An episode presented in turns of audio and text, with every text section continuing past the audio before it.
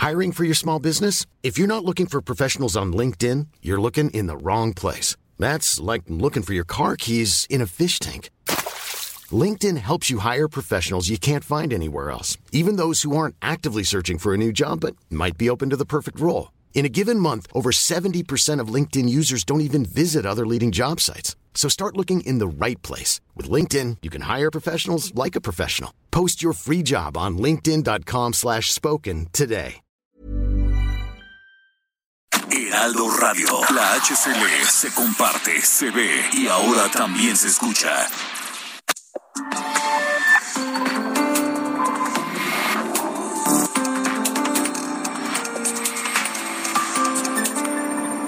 República H, con Alejandro.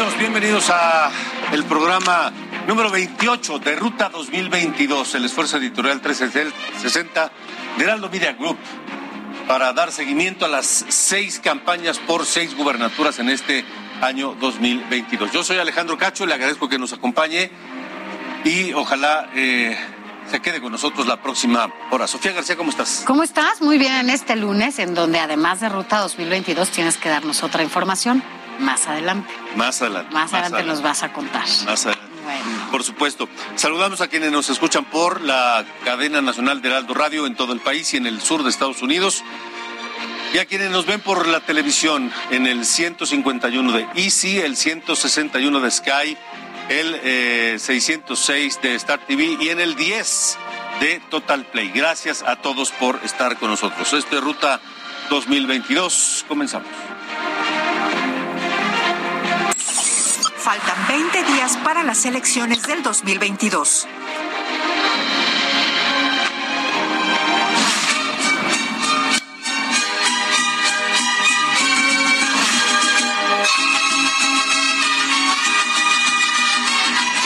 Ruta 2022, Aguascalientes.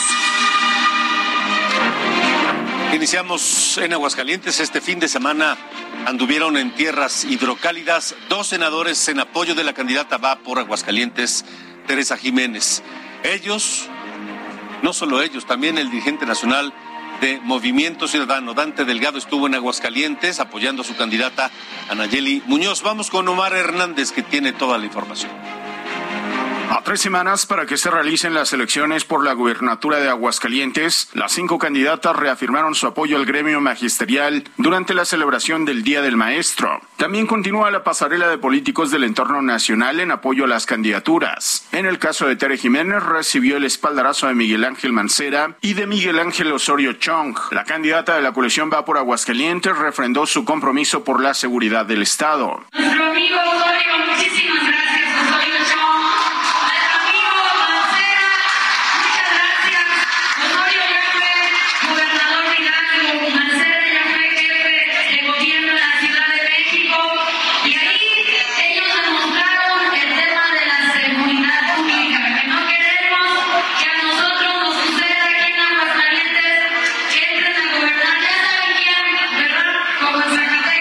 Mientras que la candidata Nayeli Muñoz de Movimiento Ciudadano realiza una intensa gira de trabajo por los 11 municipios en compañía de su dirigente nacional Dante Delgado. encuentro en Haciendas.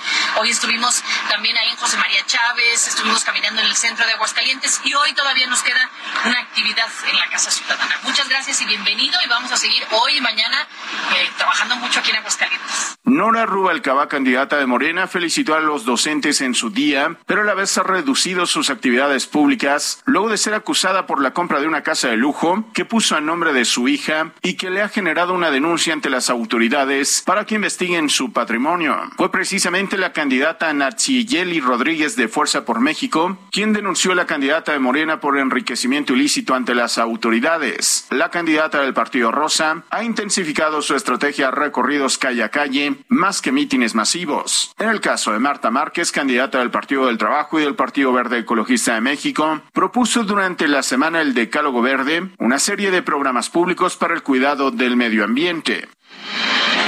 Anayeli Muñoz, candidata de Movimiento Ciudadano, presentó ante el Consejo Coordinador Empresarial su plan de trabajo en donde aseguró que el sector empresarial no debe depender del turismo de grandes eventos como lo son la Feria Nacional de San Marcos o el Festival de Calaveras. Para ella, la pandemia demostró que necesitan diversificar el atractivo turístico de Aguascalientes por medio de congresos, exposiciones y convenciones. Son las 8 de la noche ya con 5 minutos.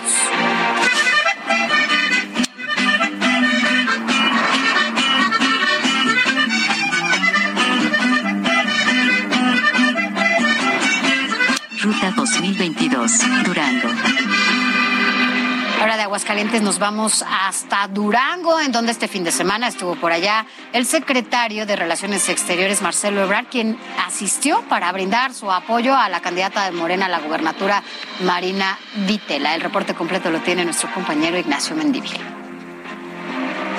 Durango continúa su proceso electoral rumbo a la renovación de la gubernatura y 39 ayuntamientos. El Instituto Electoral de Participación Ciudadana está ya haciendo los ensayos del funcionamiento del PREP para poder contar con los resultados el día de la jornada electoral. Mientras tanto, los candidatos reciben a los exponentes más importantes, como es el caso de la alianza Juntos Haremos Historia, donde el mismo canciller Marcelo Ebrard estuvo aquí en Durango y aseguró que con Marina Vitela, la cuarta transformación, se implantará en Durango de la mano de Andrés Manuel López Obrador. Si hay un gobierno del Estado que encabece a alguien íntegra, comprometida, que siga adelante con estos programas, con estos planes, con estas inversiones, ¿qué creen que va a ocurrir? Pues vamos a tener prosperidad, vamos a tener una situación mejor y por eso estoy aquí, porque el señor presidente de la República es que les quiso mandar ese saludo y yo les quería compartir que la cuarta transformación ya debe llegar a Durango. Ya es hora, ya es tiempo. Por su parte, en la alianza. Va por Durango, PRI, PAN, PRD, que abandera Esteban Villegas, recibió la visita del presidente nacional del PRI, Alejandro Moreno, quien arremetió contra los morenistas y sus líderes, generando muchos comentarios en las redes sociales es que el gobierno federal saque las manos del proceso. Está polarizando este país. Las y los servidores públicos del gobierno de Morena están violando sistemáticamente la ley porque están desesperados y porque saben que van a perder la presidencia de la República. Pero desde aquí queremos decir, ya lo hemos hecho los integrantes de la coalición Va por México y los vamos a denunciar porque son unos delincuentes electorales, empezando, empezando por el dirigente de Morena, Mario Delgado. Mientras que la banderada de Movimiento Ciudadano, Patricia Flores Elizondo, asegura que si hay delito que perseguir en la entrega-recepción y hay elementos para demandar a José Rosas Puro Torres, no tendrá miedo en hacerlo. Desde Durango, les informa Ignacio Mendivil.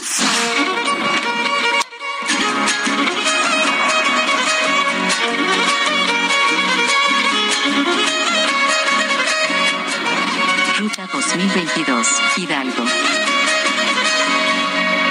Bueno, parece que a tres semanas de la elección de estas seis gubernaturas, las campañas empiezan a tomar ya algo más de, de, ritmo y algo más de interés, porque venían francamente flojas todas las campañas. En Hidalgo este fin de semana, el candidato de Morena a gobernador, Julio Menchaca, se comprometió a meter a la cárcel a funcionarios que se enriquezcan con recursos públicos.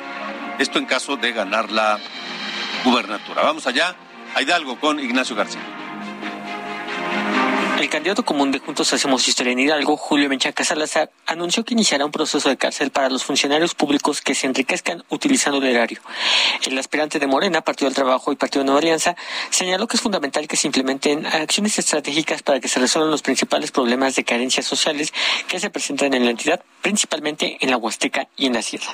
Escuchemos lo que dijo. Hoy tenemos una deuda histórica que ingresar, que pagar con los pueblos originarios, con los indígenas, con los sectores vulnerables, con los adultos mayores y con los jóvenes para apoyarnos en sus estudios. Por su parte, la candidata de la coalición Va por Hidalgo, Carolina Vigiana Austria, mencionó que apoyará a la comunidad docente en el Estado, por lo que generará bonos especiales debido a que en la actualidad los recursos económicos que perciben son insuficientes para desarrollar sus labores. De la misma manera, enfatizó la importancia de generar apoyos económicos para el magisterio que históricamente han sido relegados y olvidados por las autoridades estatales y por ello deberán impulsar una mejor educación de calidad. Escuchemos lo que dijo. Todos los que estamos aquí, que tuvimos la oportunidad de ir a una escuela, por modesta que sea, por humilde que sea, como la mía en San Juan, una escuela rural de piedra, hay un maestro, una maestra que nos marcó, que nos dejó una huella imborrable, que nos enseñó a leer y escribir, que nos dijo, tú eres valioso, tú tienes que ir a bailar, a cantar, poesía, a dar el discurso, que nos hizo sentir valiosos como niños, como niñas. A esos maestros desde aquí les quiero decir que en Carolina Vigiano van a tener siempre su mejor aliada. En tanto, el candidato común de Movimiento Ciudadano, Francisco Berganza Escorza, sostuvo que el próximo 5 de junio Hidalgo vivirá una verdadera alternancia democrática, por lo que confió en alcanzar el apoyo ciudadano al ser el candidato de oposición más votado en la historia. Asimismo, el candidato del Partido Verde Ecologista de México, José Luis Lima Morales, indicó que se necesitan mecanismos de transformación integrales para el beneficio del medio ambiente en el Estado. Informó para Heraldo Media Group, José García. Francisco Javier, ya lo veíamos, el eh, candidato de Movimiento Ciudadano, pues eh, dijo que espera tener más votos en esta elección de 2022 que en 2016, cuando también intentó ser gobernador. Según Francisco Javier, en aquellas elecciones le robaron porque dice que le quitaron 200 mil votos y que ahora se siente respaldado por la gente y por su trayectoria de 25 años. 8 con 12.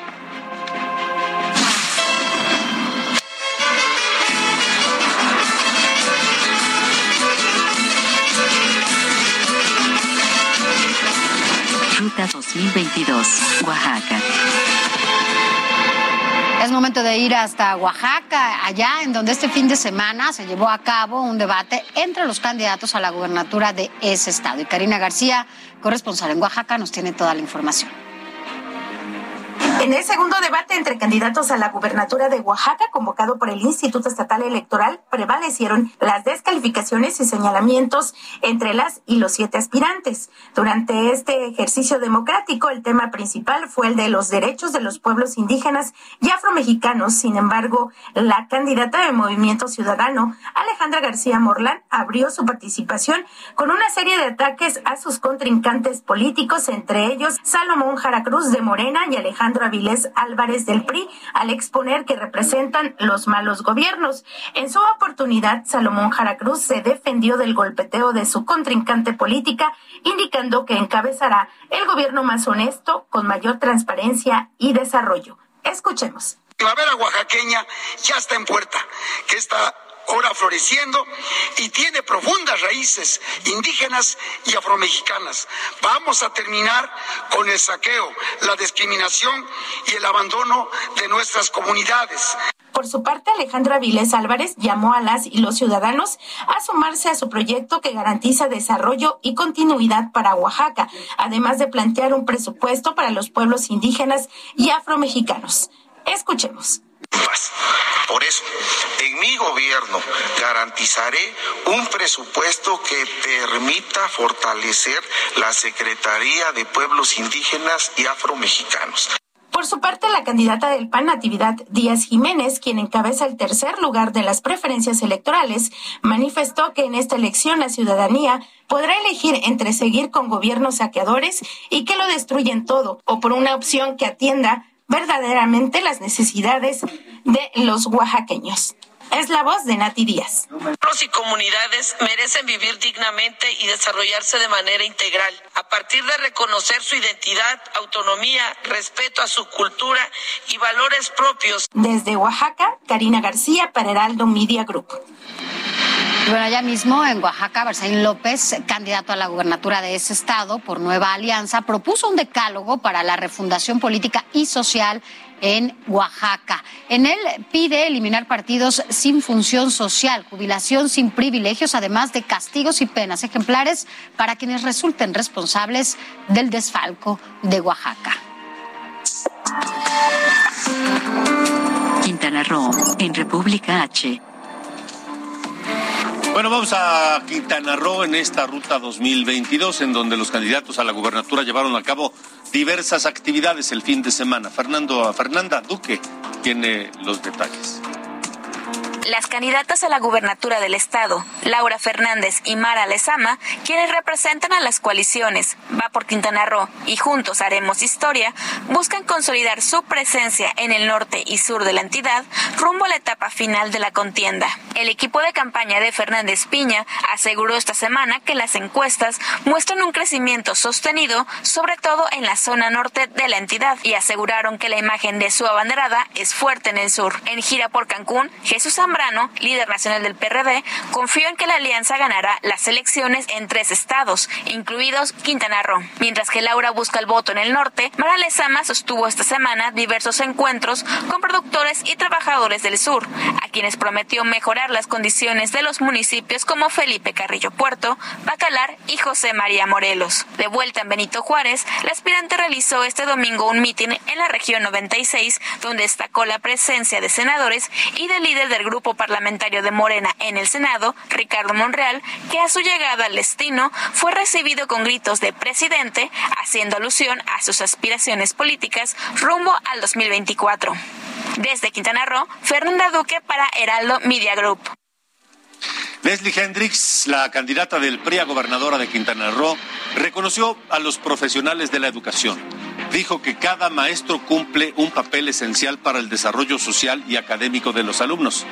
Afirmó que la pandemia trajo condiciones laborales complicadas para los maestros y prometió que de convertirse en gobernadora replanteará el sistema educativo en Quintana Roo. Son las 8 con 17.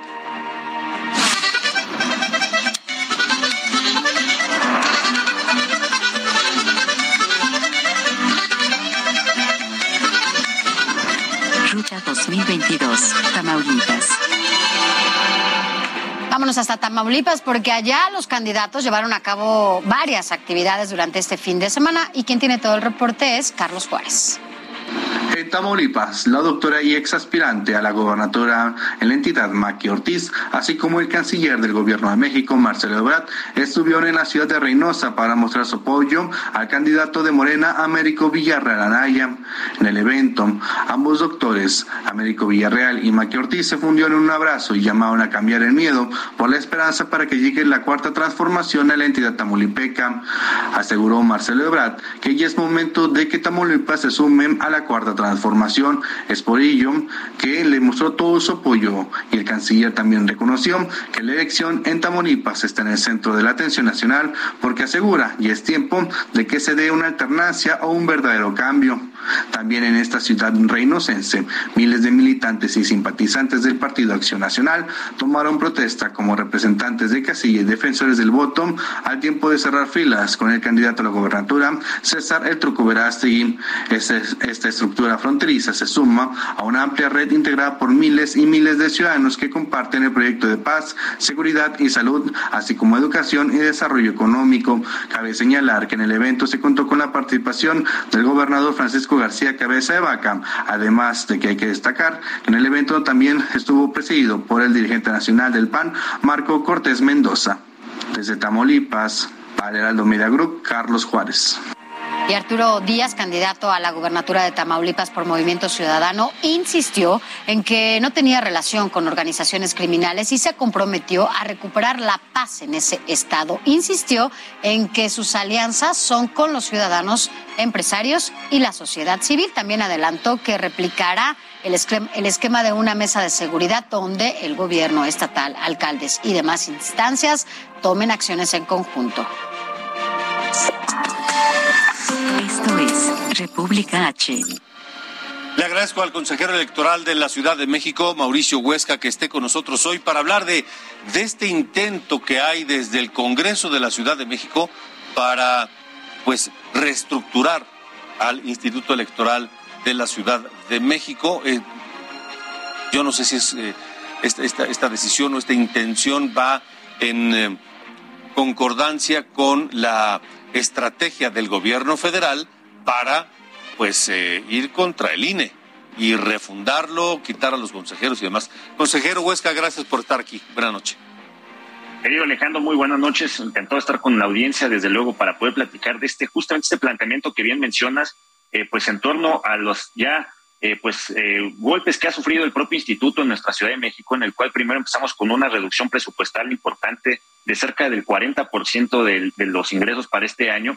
Y bueno, ahora también nos enfrentamos que en una propuesta que realizan en el Congreso Capitalino por el Grupo Parlamentario de Morena, pues buscan la desaparición de cinco pues, áreas sustantivas del propio instituto, de los cuales, Alejandro y el auditorio, hay que importante decirlos, eh, unas de ellas son tan importantes que tienen que ver con la logística y la operación de lo que implica ya de manera territorial eh, pues el despliegue de los procesos electorales, el despliegue de las consultas de presupuesto participativo y pues no también amén de las situaciones que podría eh, sufrir una, una merma importante en las atribuciones que tiene el instituto en la fiscalización de los recursos públicos, pues tratando de ignorar que pues a través de esta fiscalización y la unidad técnica de fiscalización que lleva a cabo, pues es lo que trata de contener que haya dinero irregular en las, eh, pues, las postulaciones de candidaturas independientes o en las agrupaciones políticas. O sea, eso es lo, eso es lo que se pretende desaparecer, estas áreas que eh, revisan el dinero que se utiliza en las campañas.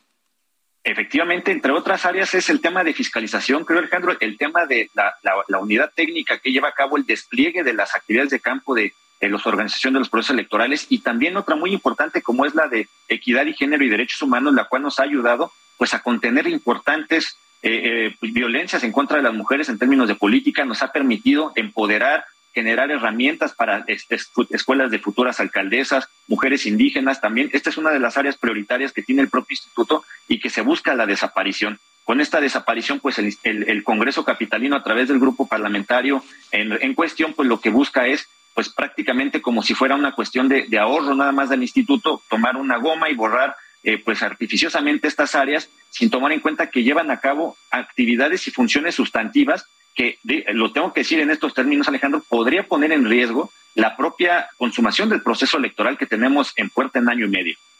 Sí, porque si, si quieren desaparecer al órgano que revisa que el dinero que se utilice en las campañas sea legal, al órgano que lleva la operación para los días de las elecciones, hombre, pues este, entonces, ¿qué quedaría? Efectivamente, pues nosotros en, nosotros en el instituto estamos muy preocupados, hemos entablado eh, pues diálogos de conversación con diputadas, diputados de todos los partidos políticos, de las fuerzas políticas principalmente.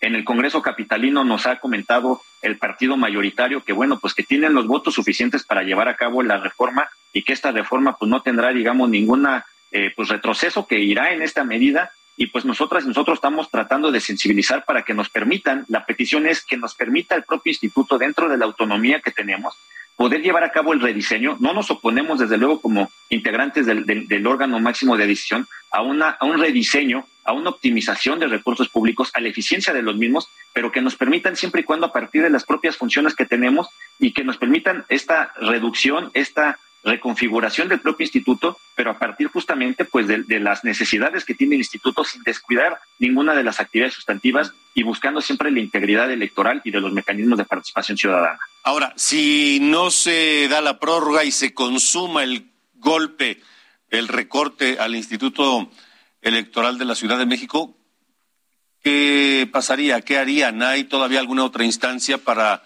tratar de evitarlo?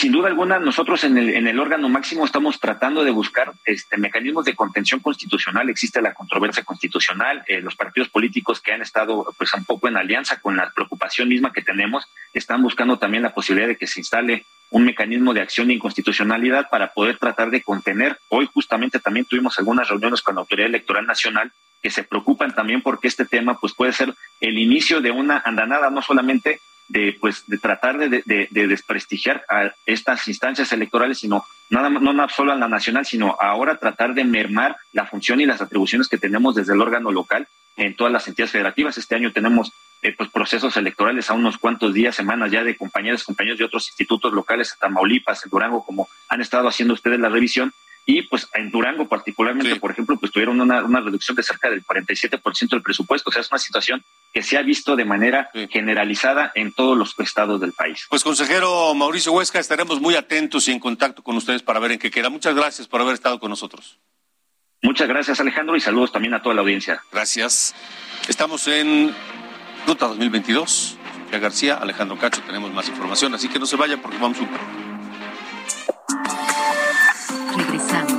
República H, con Alejandro Cacho.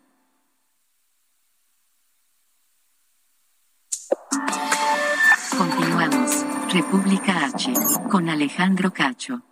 Heraldo Radio 98.5 FM, una estación de Heraldo Media Group, transmitiendo desde Avenida Insurgente Sur 1271, Torre Carrachi. Ryan Reynolds here from Mint Mobile. With the price of just about everything going up during inflation, we thought we'd bring our prices down. So to help us, we brought in a reverse auctioneer, which is apparently a thing. Mint Mobile unlimited premium wireless. Ready to get 30, 30, bit to get 30, bit to get 20, 20, 20, bit to get 20, 20, bit to get 15, 15, 15, 15 just 15 bucks a month. So, Give it a try at mintmobile.com/switch. slash $45 up front for 3 months plus taxes and fees. Promo for new customers for limited time. Unlimited more than 40 gigabytes per month slows. Full terms at mintmobile.com. 100.000 watts de potencia radiada.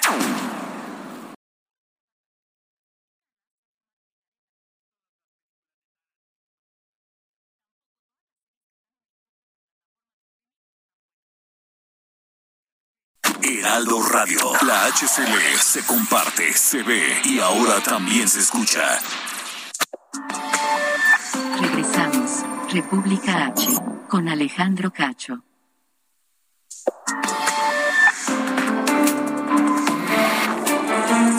Fuego que marcaron las calles y la noche, la noche y las calles desiertas tras varias balaceras la noche del sábado en distintos puntos de Zacatecas capital.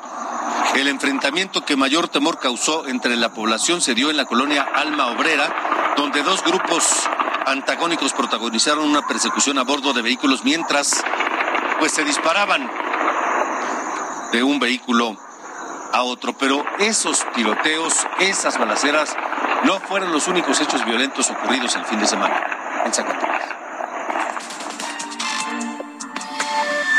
Así es, eh, tenemos por eso esto preparado para usted para que se dé cuenta justamente qué otra situación y por qué situaciones pasaron allá en Zacatecas. Más de cinco envoltorios plásticos y hieleras con restos humanos fueron levantados por elementos de la Fiscalía General de Justicia del Estado por la mañana de este lunes, luego de que los cadáveres cercenados fueran abandonados en varios puntos de la calle Roberto Cabral del Hoyo, de la primera sección en la colonia Díaz Ordaz de la capital de Zacatecas. Las bolsas plásticas contenían extremidades y torsos, mientras que las hieleras cabezas de personas desmembradas adelantaron los peritos del Instituto de Ciencias Forenses de la Fiscalía. Sin embargo, aún se desconoce el número de víctimas de estos hechos. En este último evento que se presentó en la ciudad de Zacatecas, en tres puntos se localizaron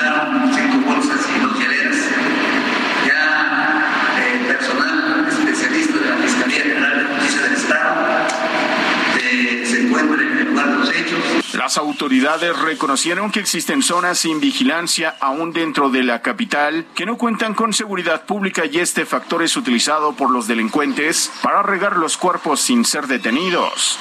Estos cuerpos seguramente sí tener la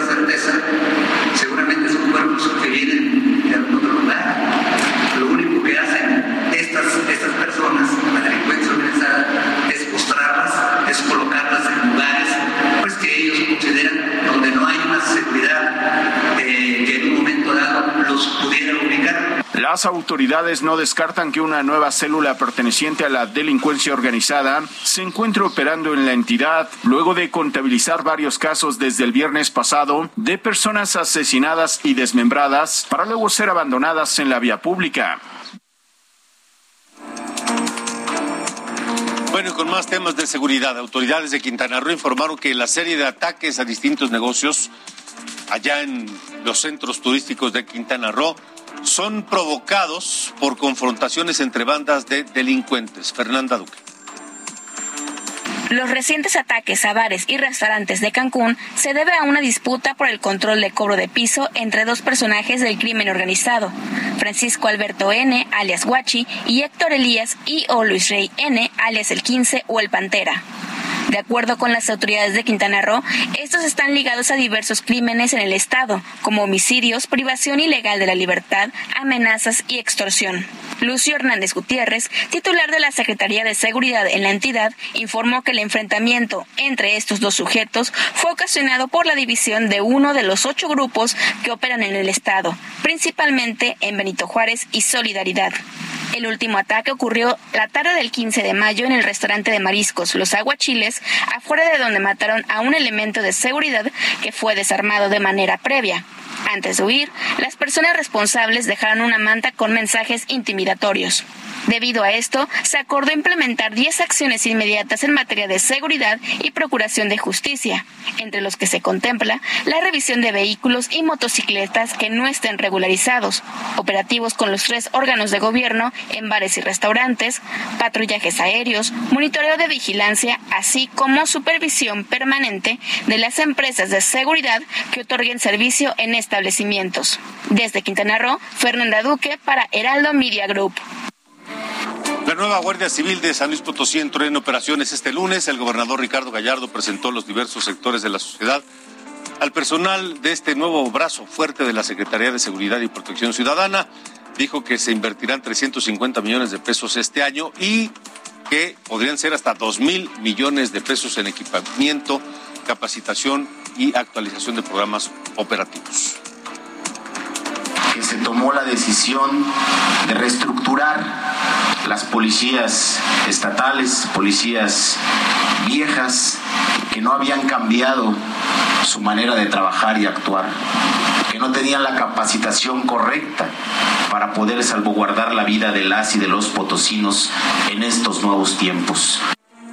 Vámonos a otros temas. Y es que en los últimos días la reconfiguración del espacio aéreo ha sido todo un tema y sobre todo aquí en el Valle de México, que ha provocado vuelos demorados y retrasos de hasta siete horas en los viajes. Escuchemos. En los aeropuertos del Valle de México, la reconfiguración del espacio aéreo se ha convertido en esto.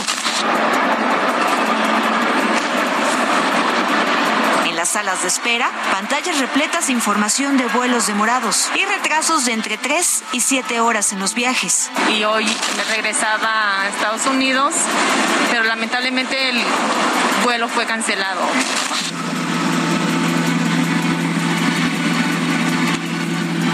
Pistas de aterrizaje y despegue, largas filas para poder salir. Según el Sindicato Nacional de Controladores de Tránsito Aéreo, esto se debe a los errores en el rediseño y la falta de trabajadores capacitados. Pusieron a un grupo de controladores que no tienen experiencia y que tampoco tienen la formación ni la preparación para realizar proyectos de, de diseño de espacios aéreos.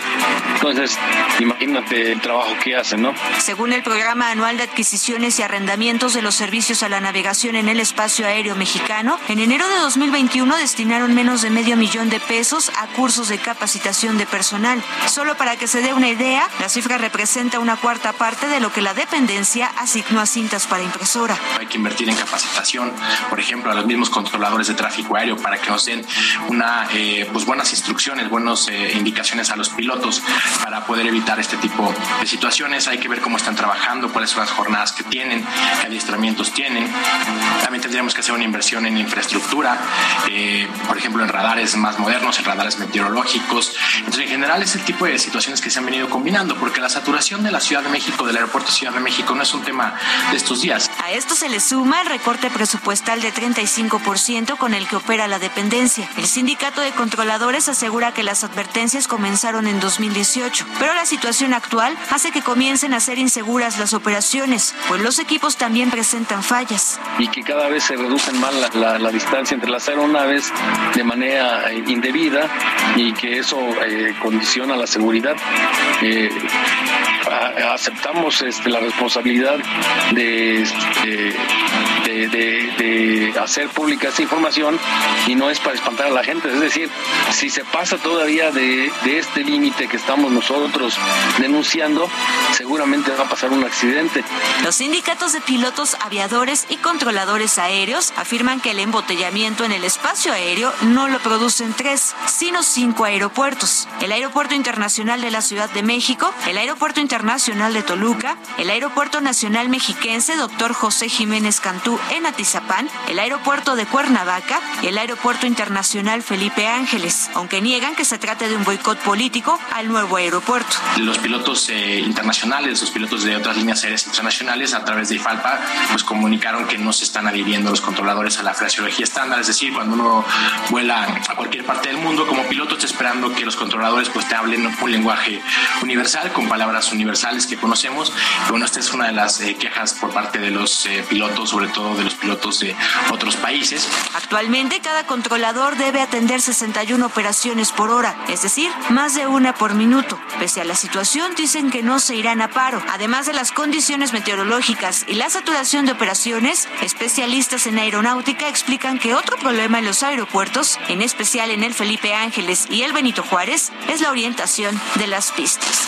No quiero decir que sean incompatibles, pero sí en algún punto podría provocar cierto riesgo operativo. Por eso es que se venía buscando la, eh, el reordenamiento en el espacio aéreo del Valle Metropolitano de la Ciudad de México. Pero hasta el momento lo que ha sucedido es que ha habido una serie de incidentes que han reportado tanto pilotos como controladores aéreos. Jessica Moguel, Heraldo Media En otros asuntos, este fin de semana la Secretaría de Educación Pública anunció un aumento al salario de los maestros que ganen menos de 20 mil pesos al mes. Esta información fue confirmada hoy por el presidente López Obrador, quien además dijo que este aumento será retroactivo. Retroactivo el primero de enero. Bueno, un abrazo a todas las maestras y a los maestros. Por otra parte, el presidente Andrés Manuel López Obrador dijo que se revisará la aplicación de la NOM 236 de 2021, que implica una nueva verificación para automóviles en sus condiciones físico-mecánicas y que entraría en vigor en noviembre con un costo aproximado de 900 pesos. A esto argumentó que no tenía conocimiento sobre la aplicación de esta norma y consideró que sigue habiendo algunos hábitos del tiempo neoliberal. Esto en las secretarías del gobierno. Dijo esto el presidente Andrés Manuel López Obrador.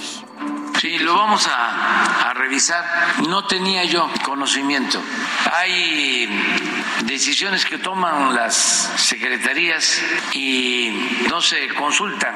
Ahora estamos eh, procurando que todo lo que perjudique la economía popular se consulte. Para hablar sobre esto, le agradezco a Guillermo Rosales, él es presidente ejecutivo de la Asociación Mexicana de Distribuidores de Automóviles, la AMDA, a quien me da gusto saludar. Guillermo, ¿cómo te va? Muy buenas noches, Alejandro. Muchas gracias por la oportunidad de tener esta conversación. Oye, Guillermo, eh, ustedes supongo deben tener registro de en qué estado circulan los vehículos que existen en este país. Es decir, esta norma que, de la que escuchábamos hace un momento eh, dice que para permitir circular a los vehículos tienen que pasar una verificación de llantas, de suspensión, de luces y de otras cosas que me parecen básicas para la seguridad de los vehículos y de sus ocupantes y de las demás personas. Pero ya lo echaron para atrás. La pregunta es, ¿En qué tan buenas o malas condiciones están los vehículos que circulan en este país? el estado en general del parque vehicular en circulación en nuestro país es obsoleto eh, y no únicamente por la antigüedad con la que cuenta dicho parque vehicular, la edad promedio de los automóviles eh, particulares, los vehículos eh, ligeros, excede de los 16 años y en este caso agregando a este factor de antigüedad, tenemos también la ausencia de una cultura de mantenimiento, el sentido de responsabilidad de los propietarios de vehículos, de eh, cumplir con los mínimos estándares de condiciones eh, mecánicas para poder circular. Todos hemos eh, sido testigos en este país desafortunadamente cómo se puede circular por las calles, por las carreteras con vehículos que evidentemente ponen en riesgo la seguridad no únicamente de esos ocupantes, sino también de eh, quienes vayan a bordo de otros eh, vehículos, así como de los peatones. A nivel mundial, México es de los eh, países relevantes en los que no se cuenta con una inspección técnica vehicular de carácter universal, incluso en países de América Latina con menor grado de desarrollo, esta se lleva a cabo de manera regular y obligatoria. Es el caso de Costa Rica, asimismo existe la verificación vehicular en Perú, en Colombia, en Panamá, en Argentina, en Brasil y eh, con ello el objetivo primordial es salvaguardar la vida y la salud de las personas. Esto es lo, más relevante que debemos de tener en cuenta mm. en el momento como país eh, de decidir si seguiremos en el abandono total o eh, si vamos un paso adelante para tener un sistema de verificación vehicular, Alejandro. Guillermo, ¿qué diferencia hace esa verificación o, el abandono, como dices, ¿qué, qué, tan, ¿qué tanto aumenta la seguridad de los pasajeros y de la, del, transeúnte, de los demás eh, automóviles y, automovilistas cuando se aplican esas eh, verificaciones rigurosas? Los reportes internacionales apuntan a mejoras superiores al 60% en eh, la siniestralidad y con ello la disminución de los riesgos de pérdida de vidas y de afectaciones a la salud, eh, por supuesto también de daños económicos. Y aquí es un punto relevante señalar, Alejandro, que desafortunadamente quienes mayor afectación tienen ante la ausencia de un sistema de verificación vehicular son los segmentos de población de menores recursos económicos.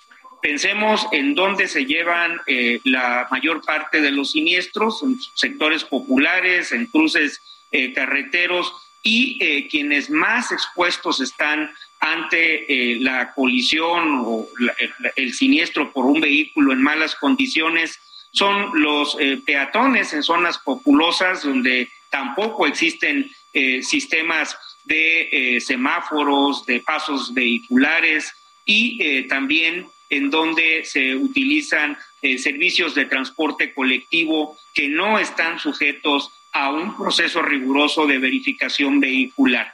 Y eh, justo es eh, donde debemos de tener mayor incidencia. Por eso es que estoy seguro que el presidente Andrés Manuel López Obrador, una vez que tenga conocimiento pleno de esta normatividad y sus alcances, así como los ejemplos que hay en, el ámbito internacional, eh, pueda cambiar su opinión y abrazar esta eh, causa que, insisto, su principal objetivo es salvaguardar la vida de las personas, sobre todo de aquellos que están más expuestos a la interacción con vehículos en malas condiciones. Esta decisión del presidente López Obrador de, de hacer a un lado esta verificación me recordó aquella decisión de Cuauhtémoc Cárdenas Solórzano, que siendo jefe de gobierno de la Ciudad de México, eh, la entonces Asamblea aprobó que fuera obligatorio que todos los automovilistas tuviéramos un, al menos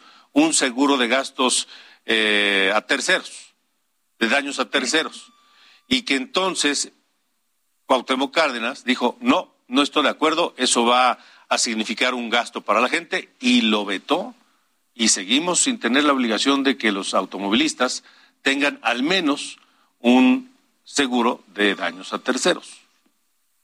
Es el mismo eh, caso e igualmente, eh, ante lo que he comentado, quienes más sufren las consecuencias de esta ausencia de responsabilidad, por supuesto, eh, fomentada o avalada por disposiciones de funcionarios públicos que ven con un horizonte populista y no con un horizonte de estadista, quienes más sufren son quienes menos recursos tienen. Eh, una persona de altos ingresos está eh, mayormente protegido por seguros eh, de gran alcance y tiene una protección tanto en su persona como en sus bienes. Imaginemos lo que ocurre cuando una persona de bajos ingresos tiene la mala fortuna de toparse con un vehículo en malas condiciones que lo hace víctima de un siniestro que pone en riesgo su vida y eh, que no hay quien se haga cargo de tal situación, ni en la responsabilidad de haber evitado ese siniestro teniendo un vehículo en buenas condiciones y por supuesto el que no se cuente con un seguro que garantice la atención médica eficiente. Esto, eh, si atendemos el, eh, lo que yo creo que es la convicción personalísima del presidente López Obrador de proteger a los más necesitados, insisto, creo que el presidente reconsiderará su opinión y eh, avalará el que contemos con un sistema de inspección técnica universal en nuestro país. De acuerdo, pues Guillermo, yo te agradezco mucho que nos hayas acompañado esta noche. Al contrario, el agradecido soy yo y te mando un saludo muy afectuoso. Igualmente es Guillermo Rosales, presidente ejecutivo de la Asociación Mexicana de Distribuidores de Automotores, la AMDA.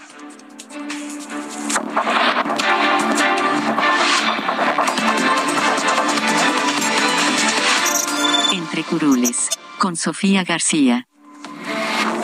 Oye, bueno, pues ya que estamos en lunes de ruta 2022, quiero decirte que no solo algunos funcionarios andan de gira, también los coordinadores parlamentarios y uno que otro legislador eh, está recorriendo el país, estos seis estados de la República, apoyando a los candidatos justamente donde se van a llevar elecciones el próximo 5 de junio. E incluso hay a quienes también les gritan presidente, igual que a los llamados corcholatas. Y es que resulta que de gira por Durango, apoyando al candidato de la alianza, Esteban Villegas, el presidente del PRI, Alito Moreno, fue recibido allá en ese estado bajo el grito de presidente. Presidente, le gritaban a Alito Moreno y él, bueno, pues estuvo acompañado también del diputado panista Santiago Krill Miranda y el perredista Joel Ortega es uno de los candidatos que más les importa en la alianza porque como se ha publicado en las encuestas de El Heraldo de México, parece que esta, esta contienda allá en Durango estará un tanto cerrada y es ya la segunda o tercera ocasión que incluso el presidente del PRI, Alito Moreno, está por ese estado apoyando a su candidato que salió de las filas priistas. En tanto, bueno, pues en más estados, el coordinador de los perredistas, Luis Espinosa Cházaro, también estuvo el fin de semana en Quintana Roo apoyando a su candidata Laura Fernández. Ahí también estuvo el presidente del PRD, Jesús Zambrano, y me dicen que la prioridad número uno para el PRD es Laura Fernández. Por eso estuvieron por allá. Y el coordinador de los panistas, Jorge Romero, el fin de semana estuvo también en Oaxaca. Allá estuvo apoyando a su candidata Natividad Díaz, en donde además se reunieron con sus liderazgos, lo comentó él en sus redes sociales, para que sus estructuras pudieran fortalecer aún más esta estrategia, ya casi a nada, a 20 días de que se, haya, de que se a cabo la elección el 5 de junio. En tanto, el coordinador de Morena, Ignacio Mier, estuvo en su estado, allá en Puebla, y no reportó alguna actividad en apoyo a algún candidato en estos seis estados. Finalmente, el coordinador de Movimiento Ciudadano, Jorge Álvarez Maínez, estuvo este fin de semana en Aguascalientes apoyando a su candidata rumbo a la gobernatura Anayeli Muñoz. Así que, bueno, pues hay que recordar también que Aguascalientes es el único estado de estos seis que van a llevar a cabo elecciones el próximo 5 de junio que tiene solo candidatas. Así que ahí sí o sí va a haber una gobernadora y así las cosas. Bueno, pues no solo, no solo las corcholatas, así les llamaron ellos, ¿no? No, no les dice uno así, pero bueno, no solo las corcholatas, también ahora eh, al propio presidente del PRI le gritan presidente, presidente, y ya ves que él quiere también ahí ser Pero da ternurita. Da ternurita, alito, así como le dicen alito. Alito Moreno. Da, da ternurita con esas ¿Con esos con esos gritos? suspiros. Bueno, y Durango es uno de los estados que más les importa, ¿eh? Sin Lo duda, hemos sin visto, duda, lo hemos duda. visto aquí, ¿no? Cómo Sin duda. están, va a parecer esto una carrera de caballos en donde, bueno, pues a ver cómo llegan a esa contienda. Será muy poca la diferencia, ¿no? Sí, vamos a ver, se va a poner interesante. Se va a poner buena. Vamos a hablar de COVID. Esta semana regresan las jornadas de vacunación en la capital del país. A partir del jueves, jóvenes sin comorbilidades serán vacunados. Arranca la vacunación para adolescentes. El gobierno capitalino adelantó que a partir del jueves 19 de mayo se instalarán seis sedes de vacunación en la Ciudad de México para inmunizar a menores de 12 años en adelante. En seis días eh, va a iniciar el- la vacunación, las sedes de vacunación y todo lo demás lo informamos el lunes con todo detalle. También se reanudará la vacunación para las personas rezagadas que aún no hayan recibido la primera, segunda o tercera dosis de la vacuna. Sí, se abre también para cualquier persona que todavía no se ha vacunado. Luego de que se confirmaran los primeros cuatro casos de hepatitis infantil aguda en el estado de Nuevo León, la jefa de gobierno capitalino, Claudia Sheinbaum, afirmó que en la capital del país aún no hay indicios de la enfermedad en los menores. Sin embargo, refirió que los sistemas epidemiológicos de los centros de salud están preparados ante cualquier señal de alarma. Siempre los sistemas epidemiológicos de los centros de salud están atentos. Y lo más importante es la vigilancia epidemiológica. En relación al número de hospitalizaciones y casos positivos en la capital del país, dijo que se encuentran en una disminución permanente. Comentó que la última semana se han registrado menos de 10 ingresos hospitalarios en centros de salud públicos y privados. Sobre todo lo más importante pues es que ya no hay eh, una lamentable defunción. Entonces eso pues es lo más importante y eso es gracias, y hay que decirlo, a, la- a todas las personas que han estado apoyando con la vacunación. Jessica Muguel, Heraldo Televisión. Bueno, pues con eso llegamos al final. Gracias por habernos acompañado en República H, Ruta 2022. Mañana, ¿dónde te vemos? Mañana Esto fue República H con Alejandro Cacho. No en todas las películas mexicanas sale Marta y Gareda. Ni todas las películas de Tarantino son garantía. Tampoco todas las series que están en el top de tu plataforma de streaming están buenas. Día del Hater, el podcast donde te decimos lo que otros no se atreven a decir de películas y series. Y además te damos recomendaciones políticamente incorrectas. Guía del Hater, con Oscar Uriel y Montse Simón. Escucha un episodio nuevo cada jueves en Spotify. Una producción del Heraldo Podcast. Heraldo Radio.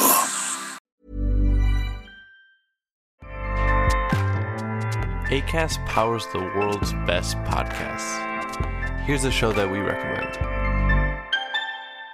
The Real Housewives is a guilty pleasure for most, but if you're looking to not feel guilty about that pleasure, tune in to Everything Iconic with me, Danny Pellegrino, where I break down all the messy moments and behind the scenes antics of Bravo's popular franchise. And on Everything Iconic, I also interview celebrity guests like Kelly Ripa, Kiki Palmer, Drew Barrymore, Cameron Diaz, and more about their guilty pleasures, their past work, and so much more. So if you're pop culture obsessed and find yourself watching way too much reality TV like me, tune in to Everything Iconic with Danny Pellegrino wherever you listen to podcasts. ACAST helps creators launch, grow, and monetize their podcasts everywhere. ACAST.com.